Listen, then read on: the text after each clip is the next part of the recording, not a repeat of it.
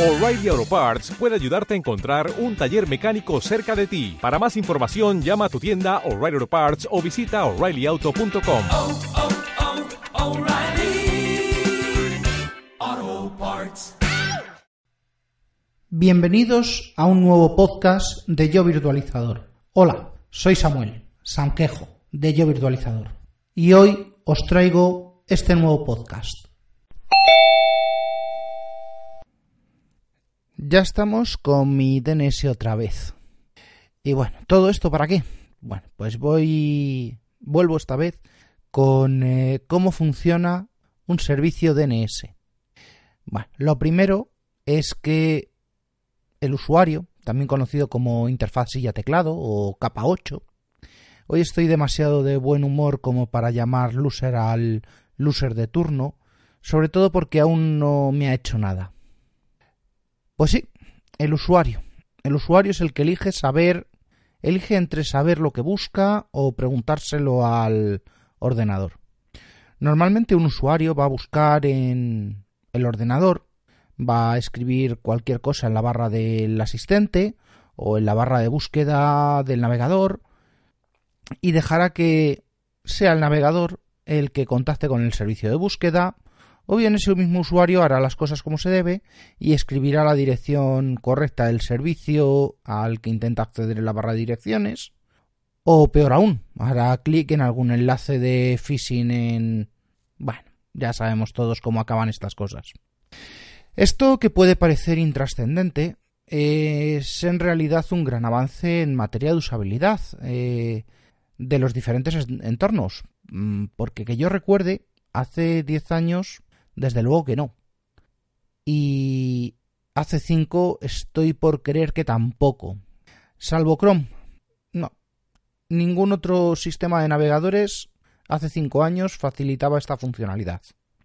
De todas formas, no es una pieza indispensable, puesto que cualquiera de las dos opciones va a desencadenar al menos una, una búsqueda en el DNS.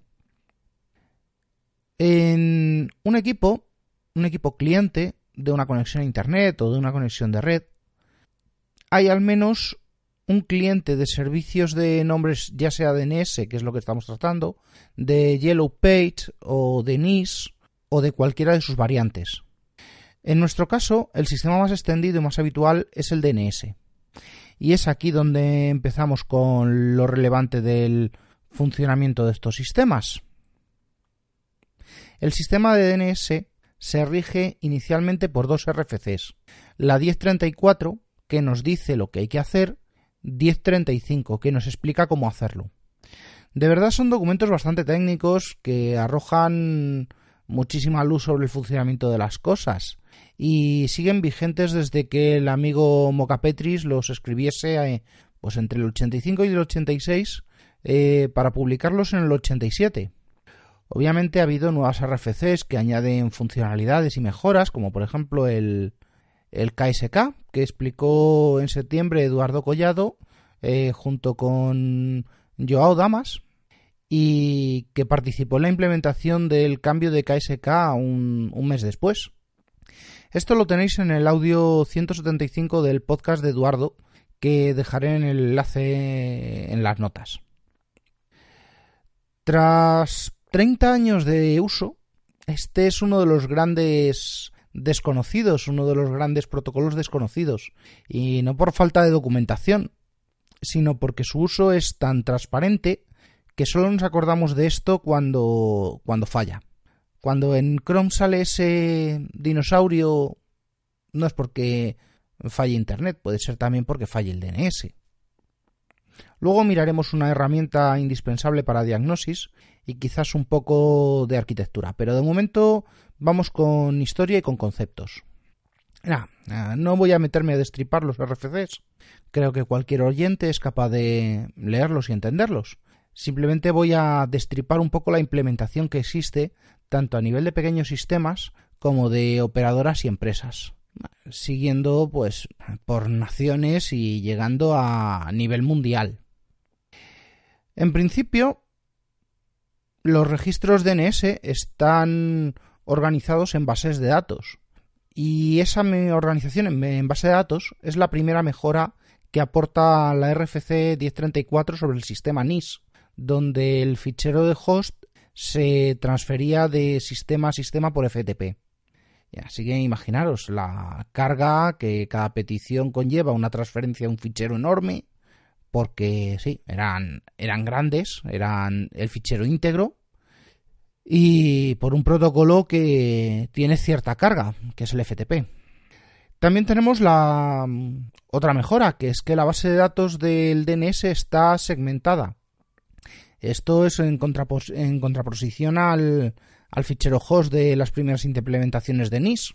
Bueno, luego esto lo, mejoría, lo mejorarían. Luego esto lo mejorarían porque NIS Plus y Yellow Page siguen existiendo y existen con ficheros eh, segmentados. Vamos a poner un escenario pequeño. Inicialmente tenemos un pequeño escenario en el que yo tengo una conexión a Internet. Nadie tiene que llegar hasta mí, pero yo sí tengo que llegar a sistemas remotos. Esto es el concepto más simple que existe y cubre el 99% de los usuarios, si me apuráis, de los usuarios eh, del mundo. Pero bueno, nos vamos a quedar con el 99% de los usos residenciales. Me voy a centrar también en exclusivamente en la capa 3 del modelo OSI, ¿vale? Capa 3 y superiores. Por lo que voy a obviar el medio de comunicación y demás parámetros inferiores, como puesto que en todos debería funcionar del mismo modo, sea un ordenador por cable, que sea un router de RDSI, de ADSL, de fibra, un modem, un móvil con una portadora 3G o 4G, da igual. Vamos directamente a la capa superior y común a todas ellas. De las inferiores ya me ocuparé en otra ocasión. Para empezar, todo equipo tiene un cliente DNS y un servicio local de DNS. ¿Has dicho servicio local? ¿No aparece listado en los servicios ni en SystemD? Pues sí, he dicho servicio local. Se trata del fichero local de host y con el cual, siempre y cuando esté debidamente trabajado, un sistema sería capaz de funcionar sin mucha ayuda del servidor DNS del exterior.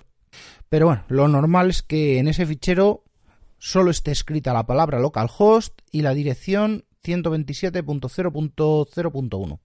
En ocasiones este fichero suele tener acompañada otra línea con el nombre de la máquina local junto a la misma dirección 127.0.0.1.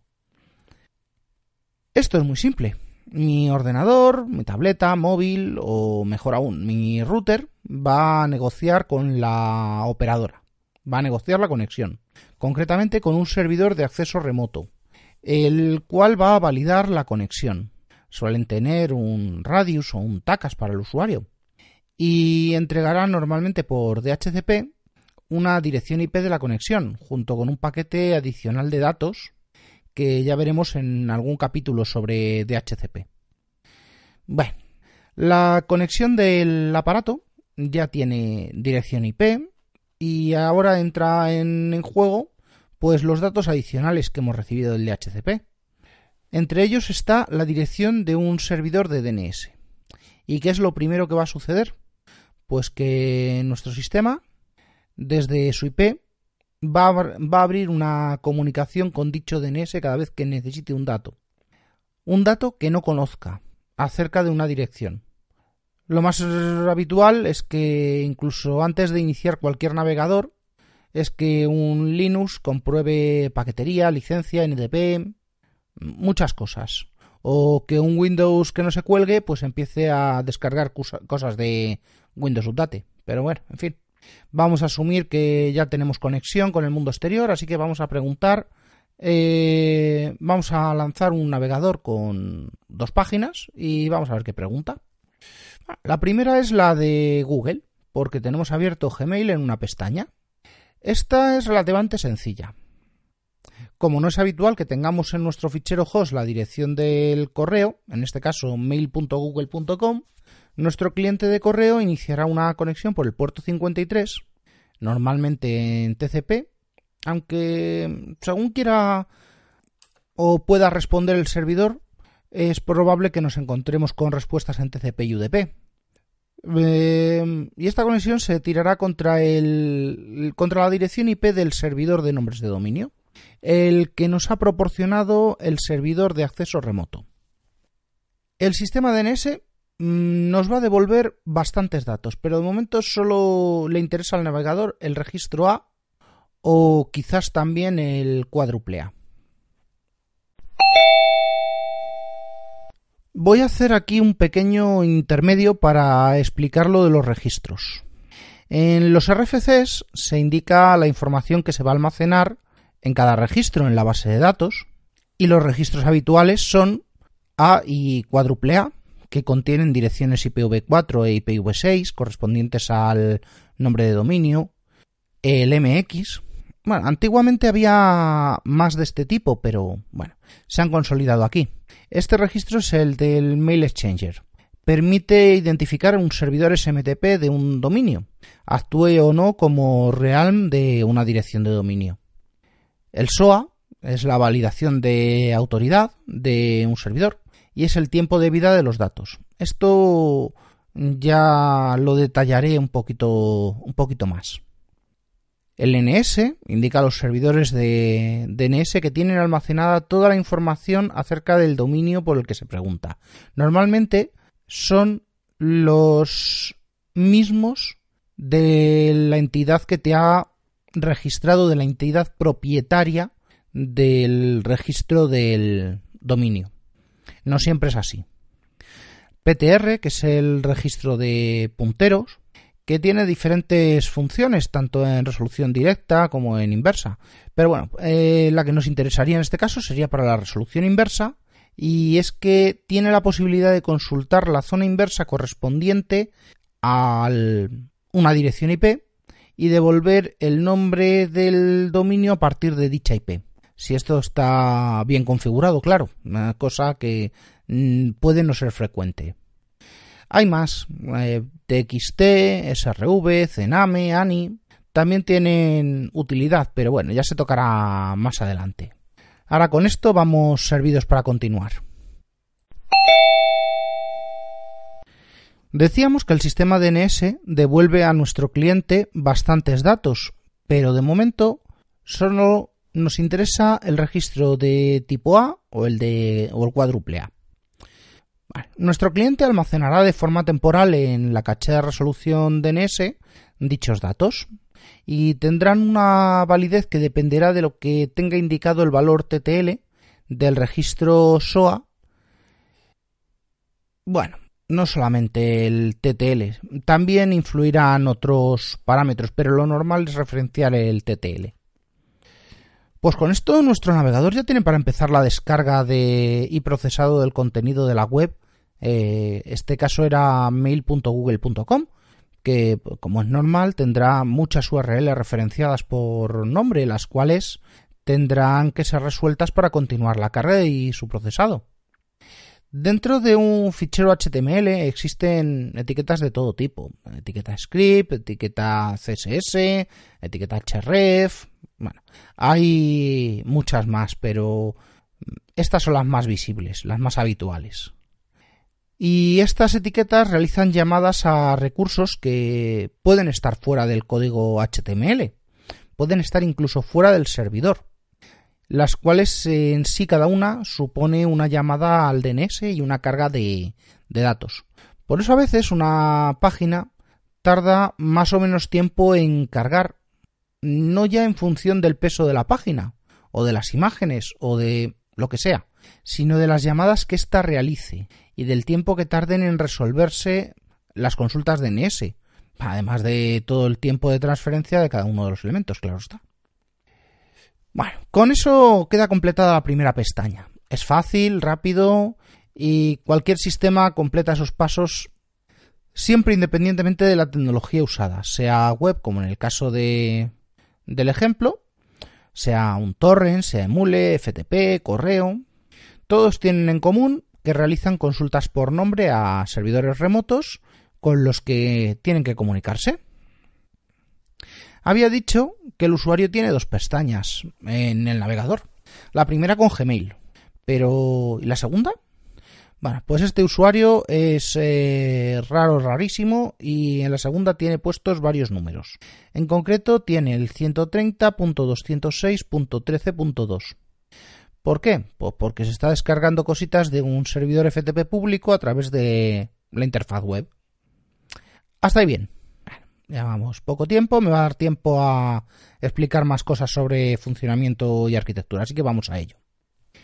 Para empezar voy con otro ejemplo el de una empresa en la cual hay servidores locales, servidores remotos y usuarios.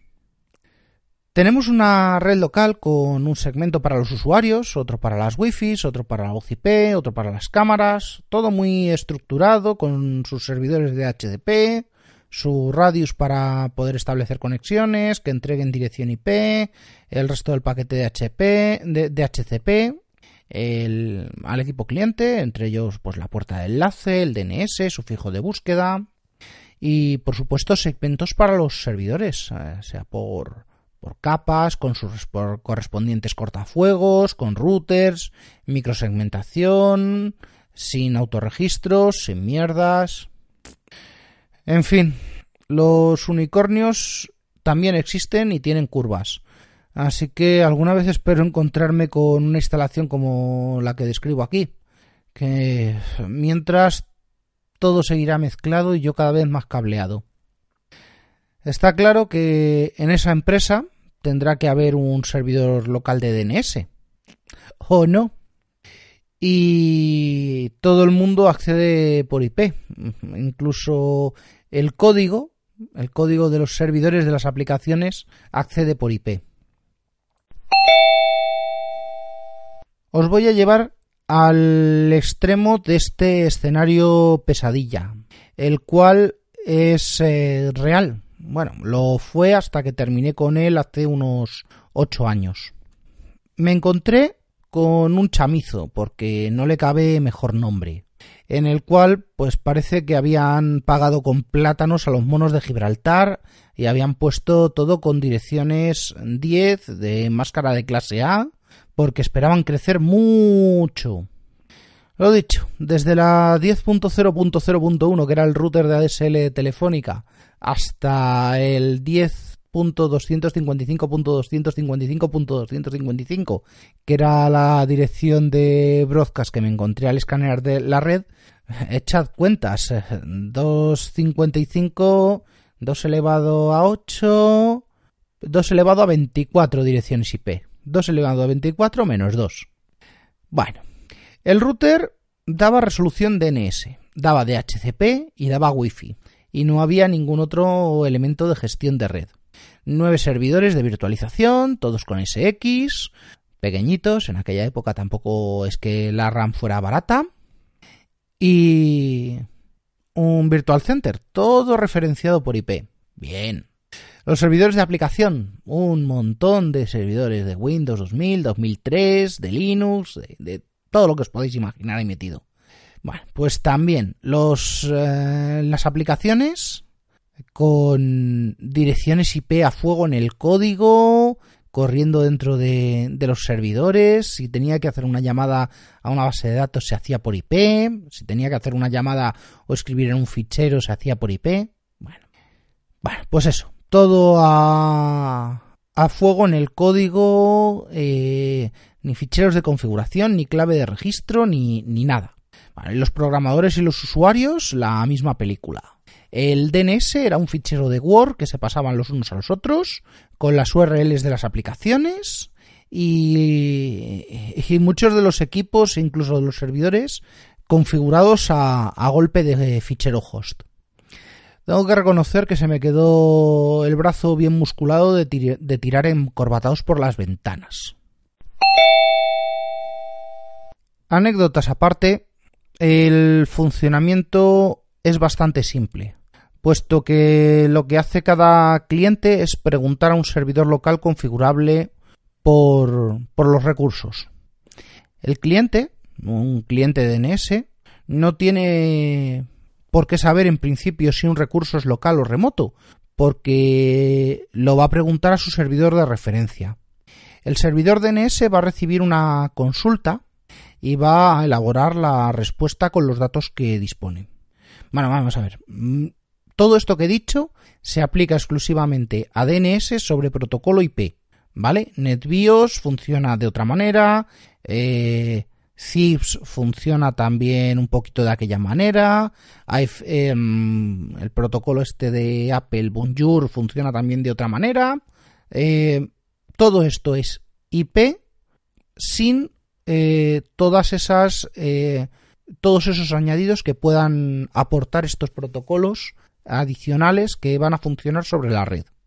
Bueno, ¿por dónde iba? A ver, eh, bueno, pues es que el cliente de DNS no tiene que saber en principio si un recurso es local o remoto porque lo va a preguntar a su servidor de referencia. Bien, el servidor de DNS va a recibir una consulta y va a elaborar la respuesta con los datos mm, que dispone, como por ejemplo los de su caché. ¿Por qué? Pues porque otro cliente ha preguntado antes por lo mismo y lo tiene almacenado o sin los de la caché, con los de la base de datos, porque es un nombre autoritativo que le pertenece. También profundizaré en esto un poco más adelante. En caso de que no sea autoritativo para dar la respuesta, pues va a escalar la, consulta. Y ese escalado se realiza de una forma progresiva y dependerá de la configuración. por ejemplo, si yo tengo un servidor DNS en una red local cerrada en la que no se va a realizar consultas al exterior, pues elimino la recursión y el reenvío de peticiones y todo lo que no esté en la base de datos del servidor no es accesible. Esto es muy seguro, más aún si el enrutamiento está cortado o limitado de alguna manera en la red. Esto es ideal para servicios de un CPD, para o para un aula. ¿Para qué lo utilizaría yo? Pues es el ejemplo clásico de un DNS de gestión o de un DNS de backup en un CPD, donde tengo registrados todos los nombres de máquinas, todos los interfaces de gestión, herramientas de monitorización, herramientas de backup y mi acceso remoto es por una ACL en los routers o por un VP o por una VPN. La pena es que tanto Paradigma Cloud en los CIOs y demás encorbatados de turno desestima este montaje en favor de una única interfaz de red y todo público. Otro ejemplo, si yo tengo un servidor de DNS en una red local, la red local sigue cerrada por pero forma parte de un sistema mayor, por ejemplo, cuatro CPDs. Cada uno va a tener su subdominio, por ejemplo, este, oeste, sur y norte, cada uno dependiendo de chamizo.local. Pues serán los subdominios, eh, por ejemplo, oeste.chamizo.local Bien. Y además tenemos un subdominio adicional que se llama usuarios.chamizo.local. Voy a tener que defenestrar al encorbatado que me diga que con un solo servidor en chamizo.local me va a sobrar. Vale. En este caso, para continuar con los niveles de seguridad y operatividad, lo que voy a hacer es que en cada subdominio de chamizo local exista un DNS autoritativo de su zona y una zona más, la raíz chamizo.local. Con este entramado, lo que habrá que hacer es que el servidor DNS eh, llamado, por ejemplo, nombres.chamizo.local, que es el de la raíz, pueda hablar con cualquiera de los otros cinco en los subdominios. Por ejemplo, pues, con nombres.usuarios.chamizo.local y responder a las peticiones que procedan de ellos o denegarlas, puesto que en caso de necesidad puedo cortar un CPD por contingencia o mantenimiento o ni siquiera tocarlo, simplemente diciendo al servidor raíz que no reenvíe las consultas. Este esquema ah, parece aparatoso, pero es el día a día de los sistemas DNS empresariales, sobre todo los empresariales grandes. Eh, por cierto, mm, un servidor DNS no va a preguntar a otro eh, por el nombre DNS, lo normal es que pregunte por o tenga configurada una dirección IP. Aclarado esto, pues puedo mejorar un poco el ejemplo anterior, haciendo que los servidores eh, nombres.chamizo.local y nombres.usuarios.chamizo.local estén en el mismo sitio, junto a los usuarios. En esa sala que hay debajo de la escalera, em, sí, la habitación de Harry Potter, sí, para que esos usuarios tengan cierta posibilidad de salir a Internet. Los servidores tendrán que tener facultades para poder reenviar cosas a Internet. La salida está claro que la voy a hacer por un proxy y que el servidor de nombres de usuarios va a tener habilitado no solamente la transferencia de zona, lo que le permitirá realizar búsquedas eh, a ese servidor, le permitirá realizar búsquedas en los CPDs, en el raíz, sino que tendrá configurados los DNS externos. Esta posibilidad no la van a tener configurada, por ejemplo, los servidores de los data centers, porque en principio no necesitan salir a Internet. Sí, esto va por esos developers que, bueno, en fin, que no, un servidor no tiene que conectarse a internet ni siquiera para ejecutar una apt-get o como sea lo que hacen los developers. Eh, aprended por favor de una vez que en un CPD funcionamos en modo fuera de línea por seguridad. Y todo esto va más allá del como root me funciona todo. Yo quiero las dependencias locales. Así de sencillo. Bueno, pues eso, que tenemos configurado el DNS de usuarios para que todo lo que no sepa el raíz o las zonas transferidas lo consulte al DNS de la operadora. Pero ¿qué pasa si un servidor DNS de operadora no sabe la respuesta? Pues que no lo vamos a saber hasta que el error mm, recorra todo el proceso, hasta que el cliente reciba la notificación de error. Tenemos un usuario en cliente 1.usuarios.chamizo.local y quiere los resultados de fútbol del domingo, porque porque aún he sido vago y aún no lo he cortado en el proxy. Y su ordenador pregunta por macra.com al DNS. ¿A qué DNS se lo va a preguntar? Pues al suyo, a nombres.usuarios.chamizo.local. Como el patrón buscado mm, no lo tiene cacheado y no corresponde a sus zonas, no lo envía hacia los CPDs, sino que sale hacia los servidores. Los servidores de la operadora son ns1.operador.com y ns2.operador.com, o bueno, sus direcciones IP más bien. Esos son los DNS de su operadora. Mm, a estos servidores tampoco les suena, así que a partir de aquí ya depende de cada operador o cada dueño de servidores. Esa petición eh, realizará todas las recursiones que hagan falta a través de lo que tenga, lo que tenga cada operador configurado en sus DNS hasta que la petición llegue a uno de los 13 root hints de los 13 servidores raíz de Internet que existen en el mundo los cuales no te van a resolver directamente un destino, sino que te van a informar del servidor autoritativo de quien sea la propiedad del dominio. En este caso, macra.com no pertenece a nadie y no se puede resolver, con lo que la petición se devuelve con un nulo en todos los campos a través de los servidores en sentido inverso hasta que el usuario vea que tarda mucho en cargar y lea en pantalla un error que no comprende, que empiece a rascarse la cabeza, lo cual supone un alivio para otra parte de su cuerpo, y me escriba un correo, o quién sabe, a lo mejor habrá una incidencia, adjunte un pantallazo, pero no, seguro que imprime la pantalla, hace una bola y me la tira a la cabeza antes de pararse a pensar que ha bailado dos letras y que hace en el curro cosas que no debería. Pero bueno, en fin, así está el patio.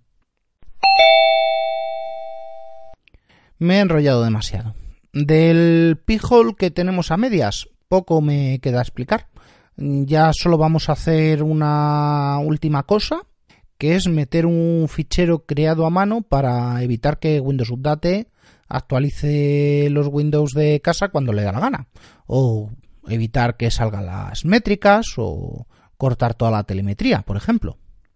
Bueno, para esto, en el post que acompañará este audio haré un resumen de las direcciones que vamos a meter en la lista negra, que están obtenidas directamente de la documentación original de Windows, que son públicas, que podéis consultarlas sin problemas.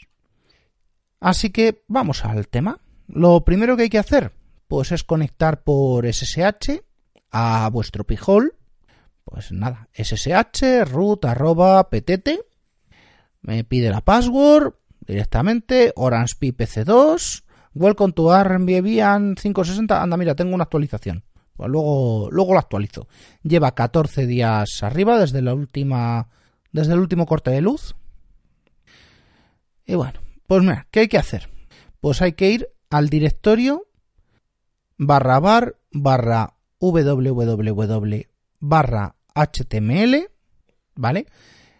Con lo cual cd barra bar barra www barra html y aquí vamos, es la raíz del httpd del demonio de del demonio de publicación web, vamos a crear un directorio, pues mkdir data. Para quien sepa utilizar vi por SSH, es tan sencillo como escribir VI, espacio, lista, pulsar la letra I en cuanto que nos abra el editor y copiar y pegar el contenido de la línea que voy a dejar, de las dos líneas que voy a dejar en el post. Y si no, pues simplemente es intentar transferir un fichero creado a mano en tu ordenador, por ejemplo, transferirlo por, por SFTP o por SCP o por cualquier otro eh, método, incluso que os hayáis instalado un panel tipo WebMin, todo es totalmente legítimo, a la dirección, perdón, al directorio barra bar barra 3w barra html barra data con el nombre lista.txt, por ejemplo. Una vez hecho esto, tenemos eh, lo normal en B, salvar y salir. Accedemos al pijol, al admin.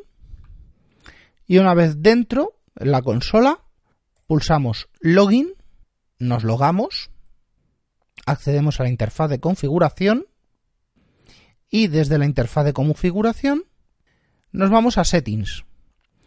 Settings, blocklist. Vale, en Blocklist tenemos pues las consabidas siete direcciones de la del Gravity. Bueno, pues introducir una URL por línea para añadir nuevos blocklist.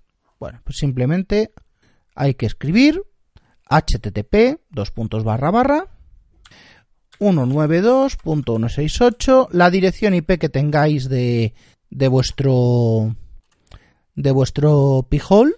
Yo en este caso la, la meto por IP. ¿Por qué? Pues porque hay veces que cuando reinicia no es capaz de resolver el nombre PTT. Así que simplemente escribimos la dirección barra data, que es el directorio que hemos creado, barra lista.txt. Muy bien. Pues salvar. Ahí, ahora tenemos, nos dice Blocklist use to generate Gravity 8. Eh, en vez de 7 tenemos 8. Y salvar y actualizar. Bien, pues ahí está actualizando. Y hablando de actualizar, me acaba de notificar Pijol que hay una actualización disponible. Así que ahora cuando termine de hacer esto lanzaré probablemente mañana la actualización de Pijol, a ver que nos detienta la versión la versión nueva, la 4 4.1 yo que tengo, la 4.0. Sí.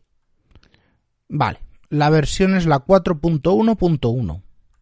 Vale, pues a ver qué nos detienta, no tengo ahora mismo hay hay una lista bastante bastante bastante escondida, no la tengo delante, no sé qué es lo que han resuelto en esta en esta versión. Bueno, vamos a ver qué a ver qué podemos hacer.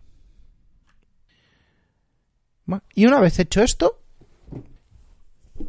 lo único que hay que hacer es o bien reiniciar todos los Windows que haya por por casa o esperar a que venza el ¿cómo se llama?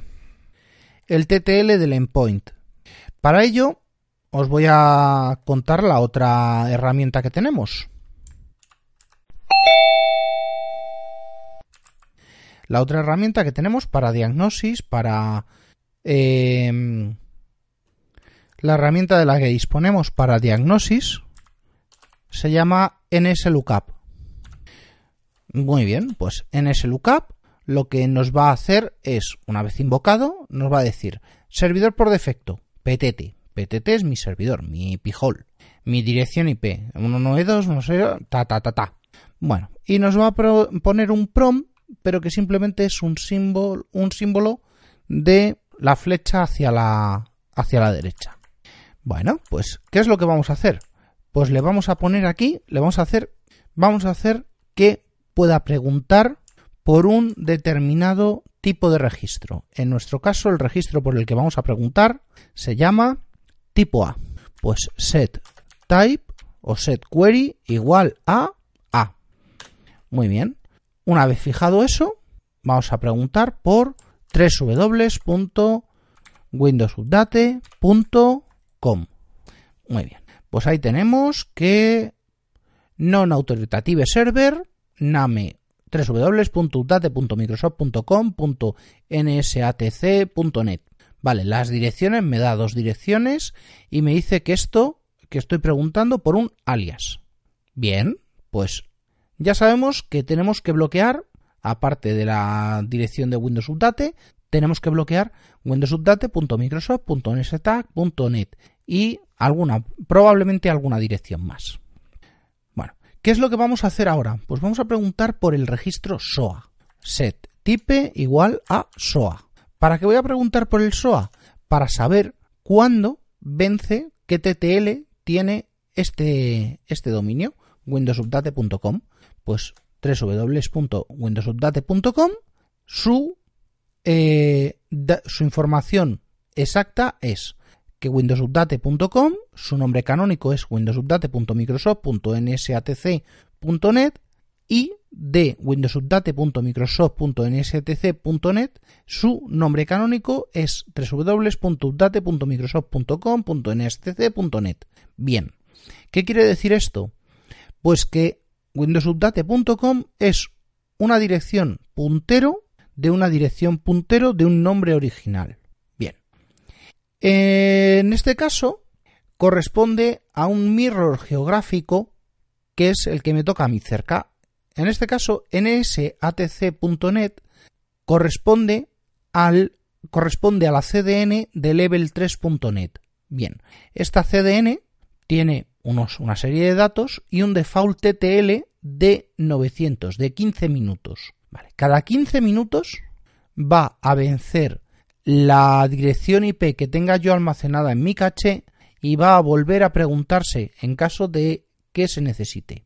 ¿Vale? ¿Qué obtenemos con eso? Pues obtenemos la seguridad de que, eh, por ejemplo, en caso de caída, una caída de un nodo del clúster en remoto, una caída, un cambio de enrutamiento, cualquier cosa que pueda pasar en red, en 15 minutos vamos a volver, o menos de 15 minutos, vamos a volver a tener ruta hacia ese destino. Vale, ruta. Vamos a tener resolución. Otra cosa es que la ruta eh, por esos cambios haya quedado tocada.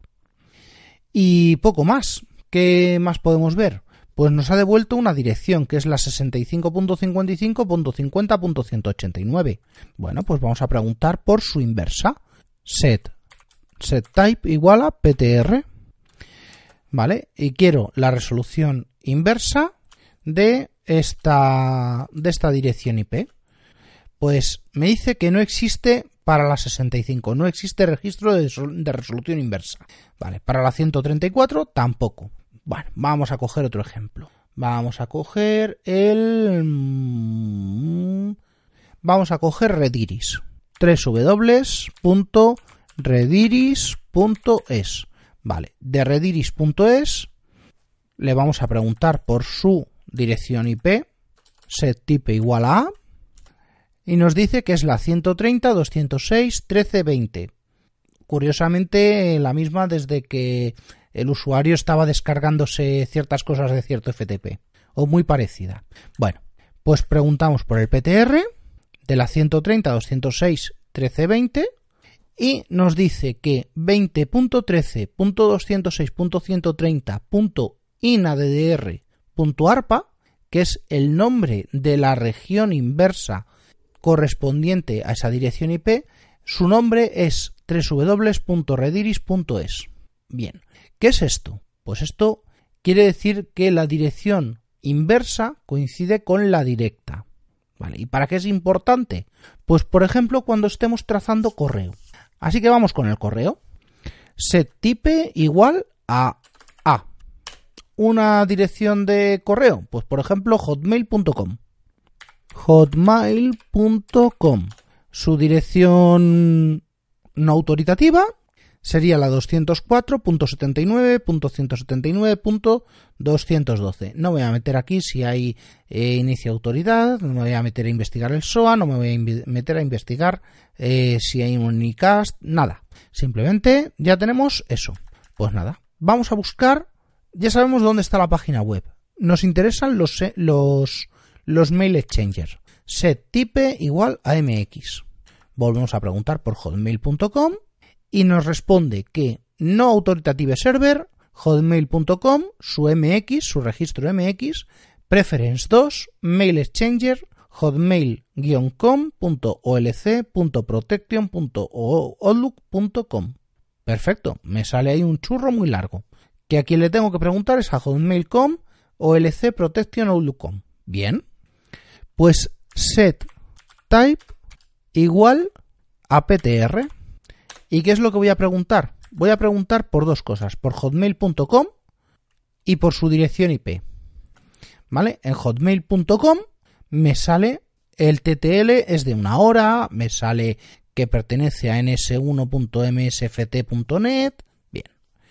Y que la dirección inversa correspondiente a la 204.79.179.212 es 212.179.204.in-addr.arpa. Esto corresponde a un servidor llamado a-010.a-msedge.net. Bastante curioso. Bueno, como por ese lado no hemos obtenido información, teníamos la dirección del mail exchanger. Vale, pues le preguntamos setType igual a por esa dirección IP.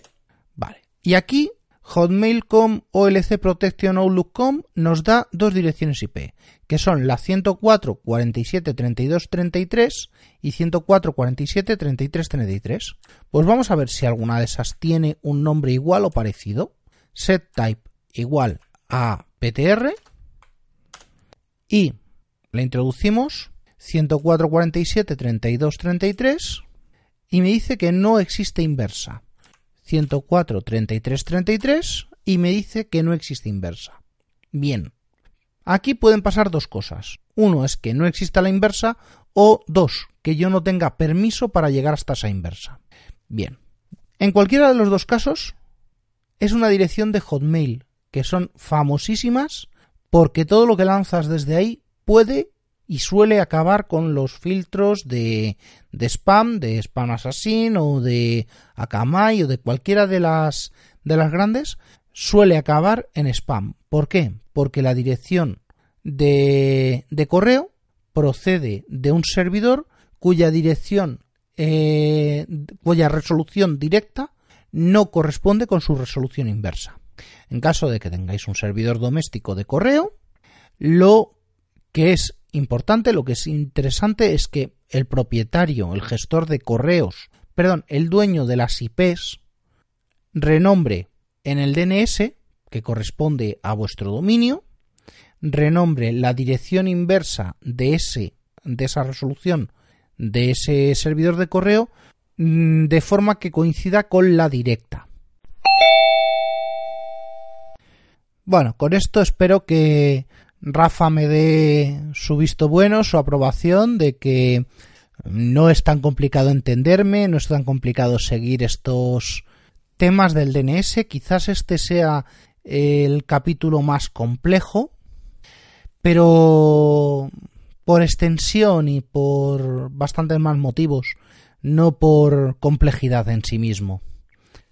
Y tenéis disponible también lo dejaré en las notas del programa, un capítulo, un crossover que hice hace unos días con eh, José Jiménez de ARM para Todos, de Tomando un Café, sobre Fedora, sobre Red Hat, sobre CentOS, sobre todas esas distribuciones eh, que rodean el mundo Red Hat recién adquirido por IBM.